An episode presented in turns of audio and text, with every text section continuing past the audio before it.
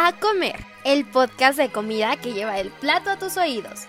Conoce platillos y recetas deliciosas que te hagan correr a la cocina. Descubramos esas combinaciones de sabores que enamorarán tu paladar. Vamos a comer. Hola, ¿qué tal? Buenas tardes, buenos días, buenas noches, dependiendo del día en el que y la hora en la que nos estén escuchando. Yo soy Ari Garduño y como siempre es un placer acompañarlos en este increíble podcast A Comer. Pero como saben y como siempre decimos, es mejor comer acompañado. Y como siempre me acompaña Joel. ¿Cómo estás, Joel? La verdad, muy bien, con toda la actitud y con todo el hambre de estos temas que vamos a hablar el día de hoy. La verdad, unos sí son de mucho mi agrado, otros no tanto, más o menos. O sea, como que... Eh, Puede, puede que sí los comería, puede que no, pero ahorita les platicamos un poco más a fondo de qué estamos hablando. Pero a ver, Ali, por favor, sorpréndenos de qué vamos a hablar el día de hoy. Bueno, como bien dices, vamos a hablar de un tema bastante interesante y tal vez no tan común, y es que vamos a hablar de carnes exóticas. Como sabemos, pues aquí en muchos países de eh, Latinoamérica o aquí en México, eh, pues solo comemos pollo, carne de res, de cerdo, pavo y cosas como más, pues, tradicionales, ¿no? Pero en otros lados del mundo, incluso aquí en México también se llegan a consumir este tipo de carnes que bueno, son proteínas provenientes de animales salvajes o exóticos. Esto pues también tiene un poco de razón de ser como eh, un peligro también para los animales porque hay gente que a pesar de que saben que algunas especies ya se encuentran en peligro de, extinción, pues siguen tratando de, de, cazarlos, de venderlos y pues eso es lo que no ayuda mucho en este mercado de carnes exóticas. Sin embargo, pues hay muchas que tienen bastantes nutrientes y bastantes cosas positivas para la salud.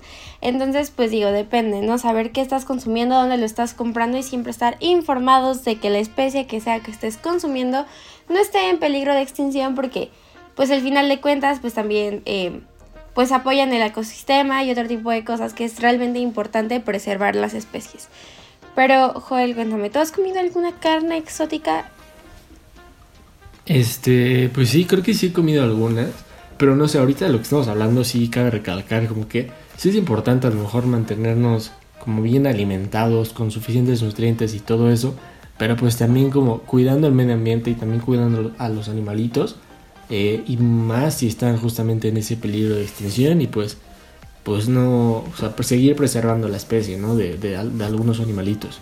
Pero bueno, ahorita de, de, lo que decías, pues creo que sí he comido algunas carnes exóticas. La verdad ahorita no recuerdo como bien, bien cuáles. Pero pues no sé, una que sí, pues creo que es medio común en México y en otras partes del mundo, es la de caballo. Este pues como que se llega a considerar una de las carnes de las carnes más saludables, pero pues el mayor como obstáculo que llega a existir de, consumir esta carne, pues es como la histórica relación que hemos tenido con, con este animalito, ¿no? Pues llega a ser afectiva, entonces pues sí llega a ser como conflicto de, de ay, me estoy comiendo un caballito, ¿sabes? Pero ya digo, aparte muchas personas los, los tienen como mascotas, entonces pues entiendo que tal vez no sería fácil eh, poder consumir un, un caballo, ¿no? Eh, y pues digo, sería algo feo. Y entiendo que, por ejemplo, algunas personas, no sé, que tienen caballos, tal vez lo pueden llegar a consumir si el animal, pues, por ejemplo, ya está como, bueno, tal vez no enfermo, porque ahí sí no es recomendable, pero pues que ya no puedas como seguir con su vida, ¿no? Ahí pues tal vez lo entenderías como para no desperdiciar su carne, pero aún así estaría feo, la verdad. Eh, y por ejemplo antes se hacía mucho como en el viejo este, de que pues todos andaban a caballo y así, pues se sacrificaban luego a los caballos, cosas así, cuando estaban enfermos o ya tienen una pata mal o cosas así. Pero pues sí, la verdad sí llega a ser algo, algo feo. Entonces, pues te digo, la carne la he comido en, en el huevo con machaca.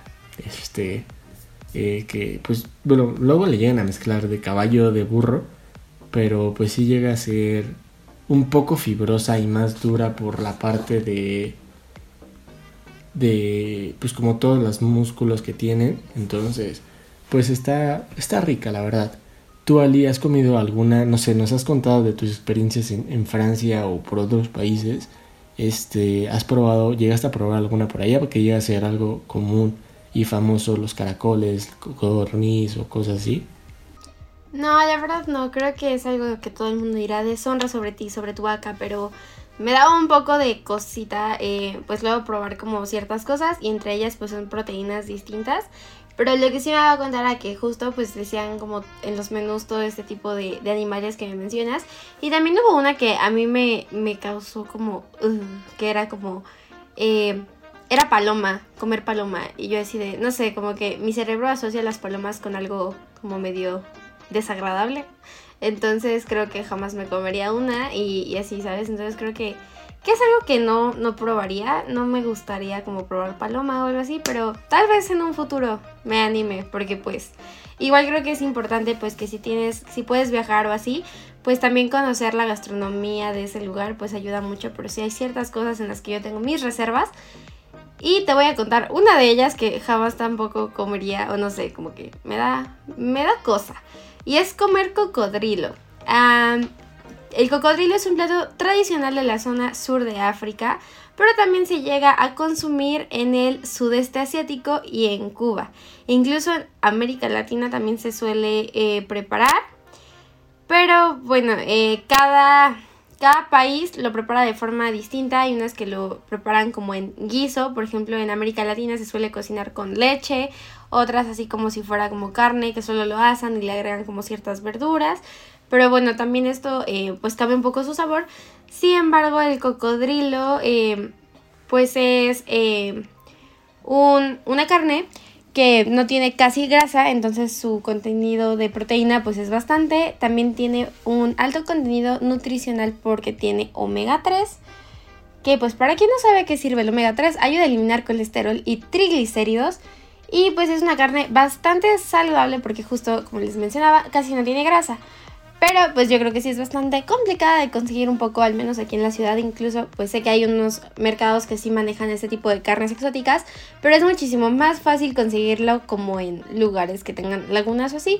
Por ejemplo, no sé, por Tabasco, Quintana Roo y eso, pues que tienen como cocodrilo cerca. Y no porque estén cazando como a los silvestres, sino que hay lugares que que sí se dedican como a vender cocodrilos para la comida. Entonces son más criaderos y así, pero bueno, algo que si los ayuda a aventarse por comer cocodrilo es que el cocodrilo dicen, dicen, yo no lo sé, pero dicen que sabe a pollo. Solo que su consistencia es más como de un pavo o un poco más dura porque eh, pues las fibras de la piel del cocodrilo son un poquito más duras por el alto contenido de proteína que tiene. Joel, ¿has comido cocodrilo o algo que sepa apoyo, pero no se apoya? este, no, no he tenido la, fortuna, por así creo que se podría decir, de comer cocodrilo. Eh, la verdad no se me antoja, no sé por qué, como que el hecho de ver a un reptil y como, o sea, pues la historia que tiene el cocodrilo, ¿no? Como que no, no se me hace muy, muy apetecible. Lo que sí, por lo que dices ahorita que sea apoyo, es que tal vez me animaría a probarlo, es justamente porque pues sí he llegado a comer rana este, y pues es algo creo que medianamente común en México o en varias zonas de México, la, rana, más, o sea, también las ancas de rana, que pues sí saben apoyo y pues más como son piernitas, pues sí tienen como hasta la forma y consistencia, ¿no? Este, pero pues en general sí, sí es algo como muy, muy común en, varias partes del mundo. Eh, en la Edad Media era un manjar como muy preciado eh, y tenía como una gran popularidad en, la época de Cuaresma. Y creo que en general es un plato muy apreciado en Francia, Alemania, pero creo que en casi toda Europa, excepto en, Gran Bretaña, creo que les produce asco este alimento. Y digo, sí, no es algo como que, ah, ancas de rana, qué rico, ¿no? Creo que sí prefería comerme yo una pierna de pollo, aunque pues sí te deja un buen sabor de boca, ¿sabes? Eh, y tiene mil y preparaciones. Creo que en general ahorita lo que decías de que es un poco seca esta carne de, los reptiles por su bajo nivel eh, de grasa que tienen. Se llega a preparar con, con varias salsas eh, para que igual sea un poco más jugoso al momento de, de ingerirlo, ¿no? ¿A ti se te antojaría probar algo así y ya, no, o sea, ya sea con sus diversas preparaciones? No lo sé, puede ser, no sé, ese te digo, me da un poco de, de cosa y más porque siento que son animales como pues distintos, ¿no? O sea, como, no sé, me da cosa. Dejémoslo en eso, porque si no voy a decir mil cosas porque, no sé. Pero otra carne que la verdad es que no se me antoja tanto y quiero preguntarte a ti que si has comido como algo parecido, me contaste que has comido de cierta forma carne de caballo. ¿Comerías carne de camello? O sea, realmente es parecida, porque pues los dos son como muy medio parecidos, pero te doy un fun fact de que también como nos comentabas que los caballos pues a mucha gente les da como cierto sentimiento comérselos porque tenían bastante pues contacto. Algo similar pasa en Australia con los camellos. Em, hace muchos años, eh, por ahí del siglo XIX y hasta la fecha, en Australia hay cierta sobrepoblación de camellos. Entonces, pues la gente realmente está súper acostumbrada a verlos y convivir con ellos. Sin embargo, con el paso del tiempo, em, otras poblaciones como asiáticas e, o europeas, pues empezaron a consumir em, empezaron a consumir pues su carne y pues al parecer en otras partes como Marruecos y así ahora es súper súper eh, cotizada esta carne pero en donde sí hay camellos realmente no las comen. Y no lo sé. Dicen que es un sabor bastante fuerte y pues la elaboración también es determinante pues para que la carne pues sepa mejor o peor. Y pues también algo interesante es que del camello se aprovecha su leche, porque para la gente que tiene em, diabetes, la leche del, caballo, del camello perdón, tiene insulina natural. Eso es bastante interesante, ¿no lo crees? ¿Tú qué opinas? ¿Tomarías leche de camello? ¿Te comerías un camello? Creo que no consumiría nada del camello, ni su carne, ni su leche. No se me antoja, la verdad. Este, de hecho, pues he probado algunas otras leches y creo que no, creo que la única rica es la de la de vaca, porque también he probado leche de cabra, sabe feo. Eh, entonces dejémonos en la leche de vaca, porque pues no sé, creo que llegar a consumir de, otros animales no, no sería la mejor opción, ¿sabes? Y ahorita pues estamos medio familiarizados con leche de vaca porque pues es la más común, pero pues no, hasta ahí la dejaría. También creo que, ¿sabes? Algo una leche muy común o famosa es la leche de búfalo. Este. Que de hecho se llega a usar demasiado en la gastronomía italiana. Eh, los quesos de leche de búfala. Este, entonces es algo creo que muy rico. Eh, aparte también de su carne es algo creo que llega a ser muy común de consumirse en algunas zonas del mundo. No sé, por ejemplo, es, o sea, dicen que esa carne es una muy sana y nutritiva ya que pues tiene como un porcentaje eh, pues graso inferior a otros animales, o sea, pues por ejemplo a la res común, al cerdo eh, y el pollo este, y el pavo, ¿sabes? O sea, también es como pues muy beneficiosa para personas que padecen como enfermedades del corazón o diabetes y regula la tensión, la tensión arterial y el colesterol. Entonces, por si quieren un poco de, o sea, como algo que sabe similar a la carne de res por lo que sé, eh, pues está la carne de bisonte, aunque creo que ahorita ya está llegando a ser un animal en peligro de extinción, este, ya está viendo un poco menos de, de, de como por así decirlo, animales de esta especie, entonces, pues la verdad, o sea, como que antes puede que sí haya sido buena idea consumirlo, pero ahorita por la caza furtiva de sus pieles, pues ya no es una buena idea. Entonces cuidan los animales, por favor. Este, pero Ali, tú cuéntame por favor alguna otra carne que creas que sea rica, buena o, que te llame la atención. Creo que no es porque me interesaría comerlo, sino que también como el animalito que involucra hace que mi corazón se parta en mil. Pero bueno, es una carne que se llama Magi Magi, que, eh, que se le conoce a este animal como pez limón o delfín dorado. Esto por el color del pececín, que pues es bastante amarillo. Es una comida que se consume principalmente en Hawái, aunque algunas otras regiones la han adoptado, por ejemplo España. Este tipo de carne es un pescado blanco, por lo cual su sabor es suave y dulce. Y pues también uno de los puntos a favor de este pescado es que realmente puede combinar con muchas cosas, es muy versátil entonces se puede hacer cocido, asado, puede estar acompañado de frutos secos, hierbas, ensaladas, salsas. Entonces es algo importante y algo para la información nutrimental es que su carne tiene bastantes vitaminas y minerales y muy poca grasa. Entonces, eh, pues creo que es interesante por si les interesa una preparación. El magi magi se puede cocinar con sésamo y plátano. Creo que, que, es interesante, pero yo no estoy a favor de que nos comamos como a los delfines ni a casi ningún animalito así como tan silvestre.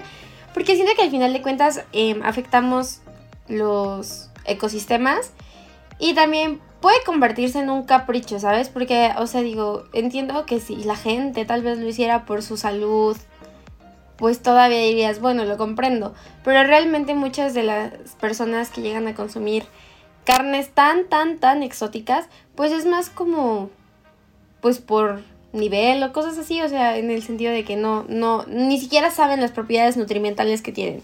Entonces creo que en ese sentido pues hay que tener cuidado cuando lleguemos a probar como este tipo de carnes que son realmente complejas de conseguir y de cocinar y de encontrar. Entonces solo tener como cierta conciencia ahí, pues no está mal alimentarnos de, de proteína, pero pues siempre y cuando sepamos que pues las especies no están en peligro de extinción o que comérnoslas no, no repercute en un daño ambiental mayor. ¿No lo crees? Concuerdo completamente contigo, Ali. O sea, pues esa parte de que sí, consumir como carnes exóticas, además si está en peligro de extinción, sí es algo, la verdad, malo. Y ahorita lo que decías del delfín y pues en general como varios cetáceos, como no sé, eh, ballenas o marsopas, pues sí llega a ser como algo, pues como conflictivo para, para muchas especies. Este entonces, pues la verdad no, no es lo más recomendable, ¿no? O sea, digo, por ejemplo, de, estos animales marinos, pues se llega a consumir, no sé, pues el músculo, los órganos, la piel y la grasa, que pues llegan a ser como muy importantes. Entonces, pues igual sus aceites. Y, y no sé, en general siento que sí hay que cuidar a los animales y pues no por algún beneficio que te pueda llegar a aportar, este, pues como